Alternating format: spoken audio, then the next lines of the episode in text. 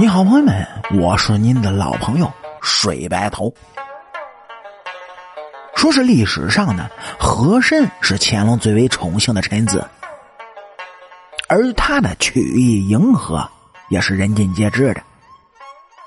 哪怕放到了今天，还有很多人愿意借着和珅这个名字来调侃那些为人很圆滑的人。而和珅死了之后呢？他生前最喜欢的儿子封神阴德，虽然没有被牵连致死，也是一生落寞的结局。那么，有些细心的人会发现，父亲名叫和珅，可是他的儿子为什么叫封神阴德呢？哎，其实啊，这与我们不是很熟悉满清人的姓名习俗有关。而说起封神阴德呢，他三十六岁的短暂生命，还真的是太过于悲惨。说到和珅呢，这其实啊并不是他的全名。我们以为和珅姓和，其实啊他真实的姓氏为满清最为显赫的姓氏之一——钮钴禄氏。早在努尔哈赤率十三夷甲起兵时，钮钴禄家族便是其中之一。所以和珅即便早年家道中落，也还是靠着祖上的功德安稳度日。所以，说到和珅的儿子封神殷德，很多人都以为他姓封。其实呢，他们真实的姓氏那都是钮钴禄氏，而不是和。而封神殷德这位历史人物，他的父亲和珅当年的家产富可敌国。原本他也可以子承父业，殷实度日。可没想到的是，和珅受到处罚之后，封神阴德的生活那也是一落千丈。您各位要知道，他当年也是借了父亲和珅的光，才深受乾隆皇帝的喜爱。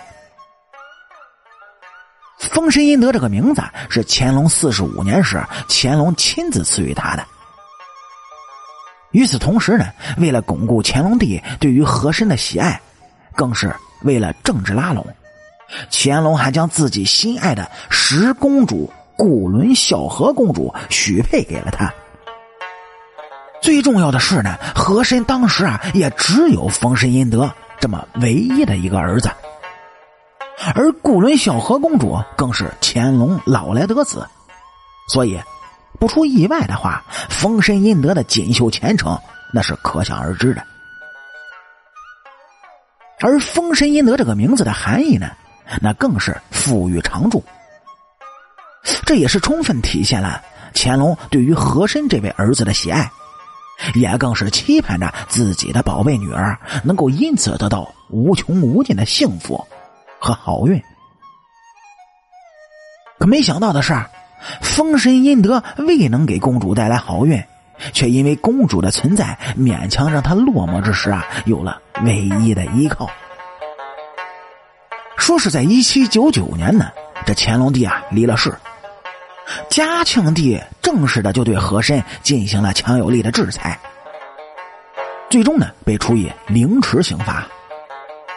而原本应该受到牵连的封神阴德，好在有着妻子古伦孝和公主的存在，使得嘉庆皇帝不得不念及兄妹之情而将其特赦，还保留了封神阴德伯爵的头衔。如今看来呢，这对落魄的夫妻啊还是很恩爱的。即便这夫家已经是虎落平阳，可公主依旧对自己的丈夫那是不离不弃。从和珅离世之后，两人便过起了如履薄冰的生活。可就算如此，还是受到小人的构陷，原因正是出在了曾任公主府长史魁夫被革职后，对于封神阴德的诬陷报复。无奈之下，嘉庆帝呢只好革去了封神阴德所有的头衔，并将其卷进闭门思过。